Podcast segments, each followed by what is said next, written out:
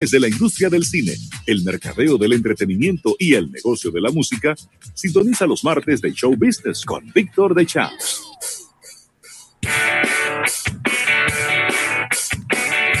Y aquí estamos de regreso en este su programa Almuerzo de Negocios y en el día de hoy estrenando Fondo Virtual nuevecito.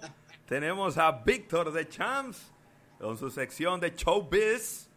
¿Cómo estás, Víctor? Bienvenido al programa, hermano.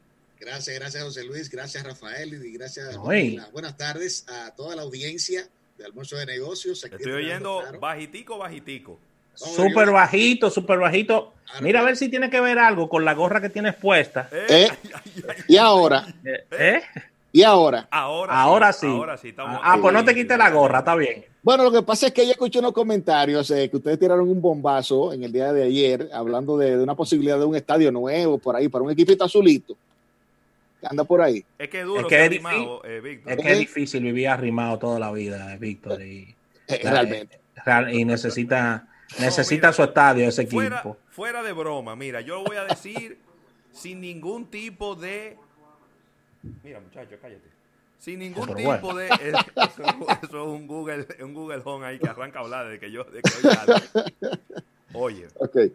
El equipo que tiene más fanáticos en la República Dominicana es el Licey. Bien. El equipo que más campeonato de Serie del Caribe ha ganado, que más campeonato nacionales ha ganado. Háganle un play grandísimo de Grandes Ligas. Sí. En la zona oriental, váyanse para allá y llévenle su play para allá y dejen el estadio Quiqueya a nosotros. Nosotros cogemos ese play viejo, a nosotros no nos importa. Sí, ese, fue, ese, fue, el play que construyó.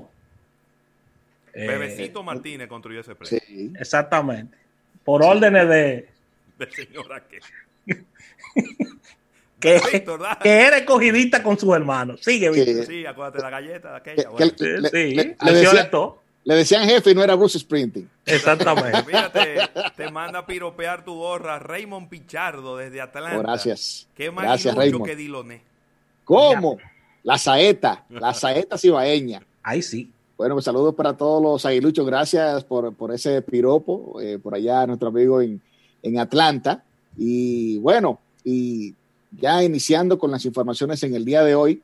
Eh, una nota luctuosa, Víctor. Una nota que nos toma en cierto modo de sorpresa antes, momentos antes de, ya eh, eh, entrar en contacto con ustedes, y es la lamentable muerte de, de Pau Donés, el líder y la cara de Jarabe de Palo, esta banda emblemática de España, una banda que desde el 1995 eh, cuando eh, salió aquel fenómeno, la canción La Flaca, que fue un fenómeno mundial, eh, de la cual se han hecho versiones, muchas versiones innumerables, se puede, se puede decir.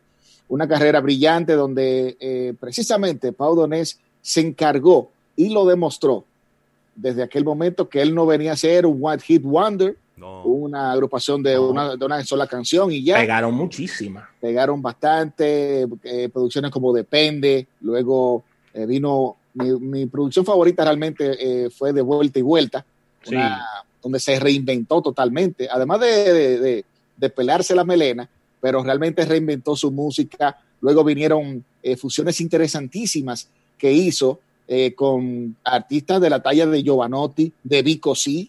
Así es Así como también incluso eh, él estuvo... Él no grabó algo con Calle 13. Con Calle 13... Creo que sí, sí creo que, iban a hacer algo juntos. Sí. porque él, él fue muy eh, dado a eso, a, lo que es los duetos y las fusiones. Las canciones de Jarabe de Palo siempre tenían esa, esa tonalidad de, la humanidad, del ser humano, de los estados de alegría, de los estados de tristeza, de tú apreciar las cosas que tienes alrededor. Y recuerdo, eh, tengo, tengo tan buen recuerdo de que precisamente cuando inició esta pandemia, una de las primeras noticias que comentamos aquí fue que él adelantó el lanzamiento de su nueva producción eh, y nos preguntamos, óyeme, pero ¿por qué eh, tal vez la prisa de, de, lanzar este material nuevo? Pero esto lo hizo tal vez presintiendo lo que venía, porque recordemos que él tenía un cáncer de colon que se le fue detectado en el 2015, luego tuvo una recaída en el 2017, de la cual ya lamentablemente no se pudo recuperar, pero sí, él, él estuvo publicando una serie de videos y siempre estuvo cerca de sus fanáticos en las redes sociales, haciendo declaraciones, dando las gracias. se, se, convirtió en activista a, eh, favor de las personas eh, que tenían este tipo de padecimientos y, de, y de motivarlos y de tirar para adelante. Así mismo es, y hablando incluso uno de sus más recientes videos eh, haciendo y haciendo un homenaje al personal médico que decía que, Los Ángeles no tienen aureolas ni tienen, eh, eh, sino que vestían de blanco. fue un homenaje que él hizo muy, muy bonito a, los médicos. Incluso lo, lo, que me das, que fue su más reciente sencillo, del cual pudo hacer el video, donde muchos, claro, le llamó la atención el estado un poquito desmejorado que se veía, muy delgado, pero aún así pudo hacerlo, tuvo la fuerza de hacerlo y ahí queda eh, la producción, eh, su más reciente producción se llama Tragas o Escupes, que ya estaba disponible desde el 26 de mayo en todas las plataformas. Recordar que él creó su sello disquero que se llama Tronco Records, eh, donde él estaba publicando sus, obras y además recordar a Jara de Palo es una carrera exitosa. recorrió el mundo porque en el 2012 hizo más de 80 conciertos alrededor del mundo. Eh, se presentó en aquel momento en el Central Park de, New York y fue un lleno total. En México tuvo que ir dos veces en un año en aquel momento. O sea que... Eh, Yo lo vi hace muchos años en, Casa de España, sí, en el estadio de fútbol. Ahí hicieron un tremendo concierto a casa llena porque eh, recuerden que Casa España es la casa de los españoles, un grupo que tiene mucha fuerza en, este país. Y, yo diría dos cosas sobre el tema de Jarabe de Palo. Es de las últimas agrupaciones que no eran agrupaciones solamente de sencillos, sino de tú sentarte a escuchar el álbum completo. Cierto, que Era, era, era, de verdad algo para disfrutar. Y, y decía al principio del programa, Víctor, que, y ese ranking tenemos que hacerlo e incluirte ahí como parte de... Muy interesante. De, de, las cabezas que piensen sobre este ranking que queremos hacer de las principales agrupaciones de la, eh, de la zona, de, la zona ahí abajo, de lo que es... de la ciudad colonial. De la ciudad colonial, los bares, de, esta, de este ambiente eh, bohemio, de todos estos barcitos que se hizo muy popular Jarabe de Palo con eh, sus producciones, sus canciones, estas canciones que, te incitan a beberte un trago, oh, claro, claro. A, escuchar sus producciones, esa voz rasgada de su cantante. Y de verdad que ahí está Jarabe de, Jarabe de Palo en una posición importante de, de estas agrupaciones de la zona sin lugar a dudas, me parece que, que sí, deberíamos hacerlo pronto ese, ese ranking. Estaría muy interesante porque en ese ranking tiene que entrar obligatoriamente, claro, eh, Jarabe de Palo, pero tiene que entrar, claro, Sabina. Sí. Eh, claro que sí, pero. Los, Rodríguez tienen que estar ahí. Bueno, los Rodríguez. Los Rodríguez es la zona colonial, eso es es lo, mismo. Tanto los Rodríguez como la, carrera en solitario de Andrés Calamaro, el Salmón. Por eh, supuesto. Tiene que obligado. No podemos dejar fuera. Hay que, hay que escoger las canciones, pero no podemos dejar fuera a Juan Luis. A Juan Luis no sé por qué puede quedar fuera. en algún momento tenía hasta un bar en la zona colonial. Bachata Rosa. Sí, Bachata Rosa. Bachata Rosa. claro. Sí. sí, hay que, hay que sentarse y darle cabeza. Silvio Rodríguez también, que Pablo Milanés. Claro que inclusive en algún momento hizo un concierto ahí en la Fortaleza Osama. Nunca se me olvidará ese señor que se acostó en la grama y a ver el concierto y lo despertó un enjambre de hormigas encima de su cuerpo. Wow. Casi asesinas. Nunca lo olvidaré, ese señor corriendo por esa fortaleza. Oh, mi Dios. Bueno, pero... Eh, eh, Pasa el alma de, de, este, de, este, cantante, nos queda eh, Ravelo y Víctor, nos queda su, su carrera, sus discos, sus videos, sus, declaraciones y su vida, ¿no? Sí, eh, fue una vida eh, bastante eh, interesante, con, detalles como el suicidio de su madre cuando él tenía 16 años. Su madre fue quien le regaló su primera guitarra y que lo puso a escuchar música en su casa. Luego, él nunca se casó, pero sí tuvo una, una niña llamada Sara, que le cambió también totalmente la vida. Eh, él decía que en el amor él era un kamikaze. Ese era su, su, opinión, pero pasa los restos de Pau Donés y precisamente ahí nos queda todo ese, ese, ese legado, toda ese, esa obra que deja súper interesante y que no nos cansamos de escuchar, canciones como Depende, Grita, La Flaca, El Lado Oscuro, De Vuelta y Vuelta, Bonito. Incluso recordamos que él, salió en un video de Alanis Morissette también. sí, sí, sí. Es realmente una, una personalidad y, una cita obligada a la hora de hablar de rock en español, así que pasa los restos de Pau Donés, la cara de Jarabe de Paz.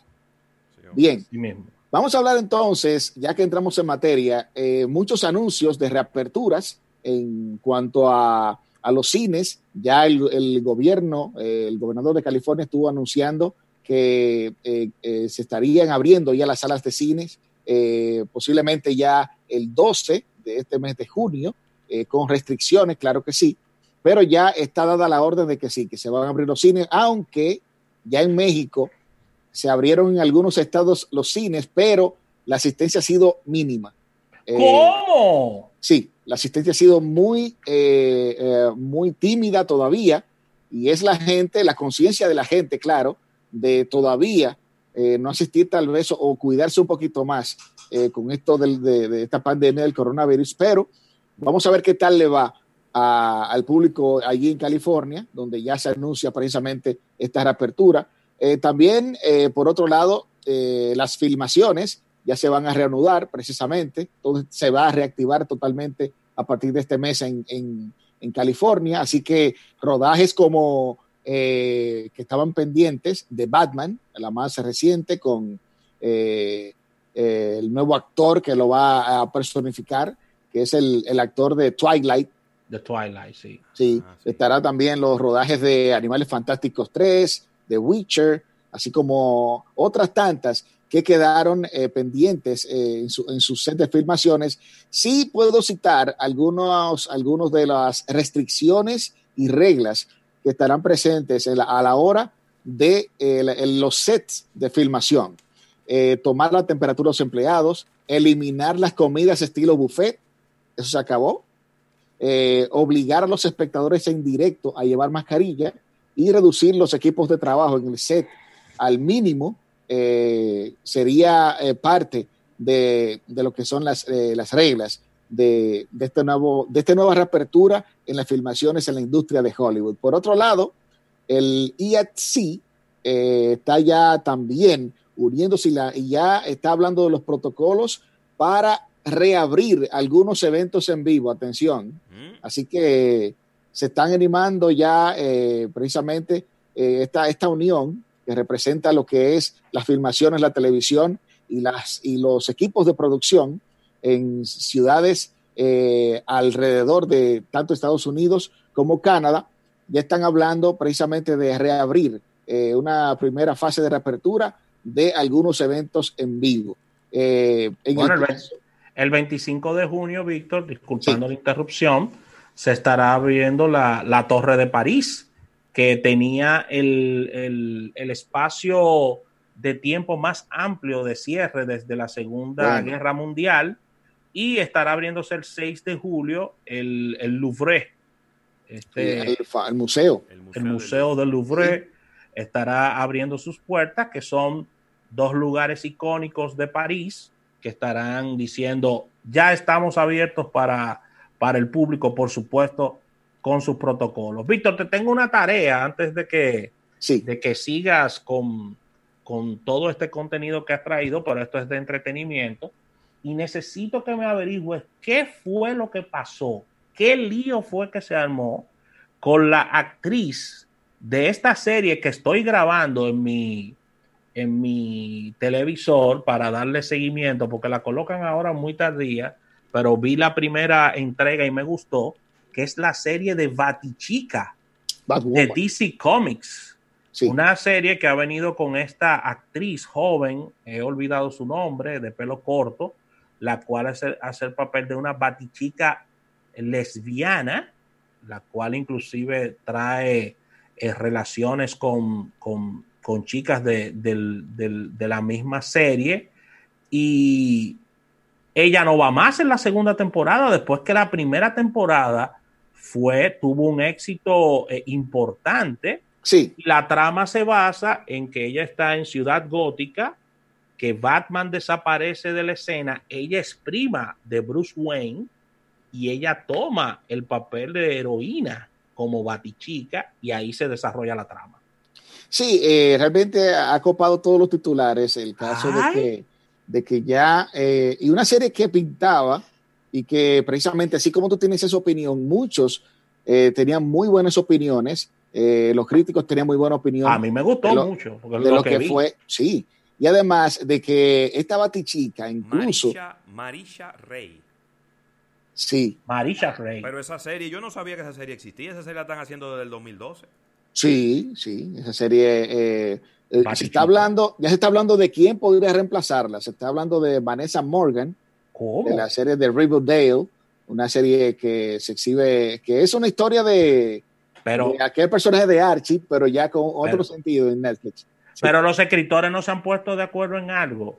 Si ella va a seguir, o, es decir, si ella va a ser la sustituta de esta actriz, o los escritores van a decir que esta se desapareció y la nueva va a asumir el rol okay. como una nueva, como una nueva batichica. Todavía no se han puesto de acuerdo. Posiblemente hagan encuestas entre los fans, sí. pero eh, se, se, encuentra esta situación. Pero aún no se sabe, Víctor, y es la tarea que te tengo, es averiguar cuál fue el bueno, bollo que se armó ahí. Bueno, yo tengo, yo tengo una de las versiones. Según la revista. Variety, según la revista Variety, múltiples fuentes aseguran que eh, Ruby Rose, que es el nombre de la actriz, no estaba, con, no estaba contenta con las largas horas que debía pasar en el set como protagonista de la serie, lo que provocó fricciones con distintos miembros del equipo y eh, entonces eso, esto dio a que, a que tu, eh, estuviera renunciando de, una manera abrupta, porque ya una serie como esta, que ya tiene y una audiencia cautiva, que está esperando realmente eh, esta serie, y el caso es que eh, hasta ahora se dice que esta versión, según de Chicago Tribune, es la fuente que, que está hablando de, de, esta versión, de que por las largas horas en el set de filmación, ella renunció al papel de Batwoman. Y A es ver. verdad que le dijeron, déjame el cinturón ahí, el bati cinturón. ¿Cómo? Déjame la máscara y la peluca roja. Víctor, vamos a un break. Vamos a un break comercial. Y al retorno venimos con más contenido.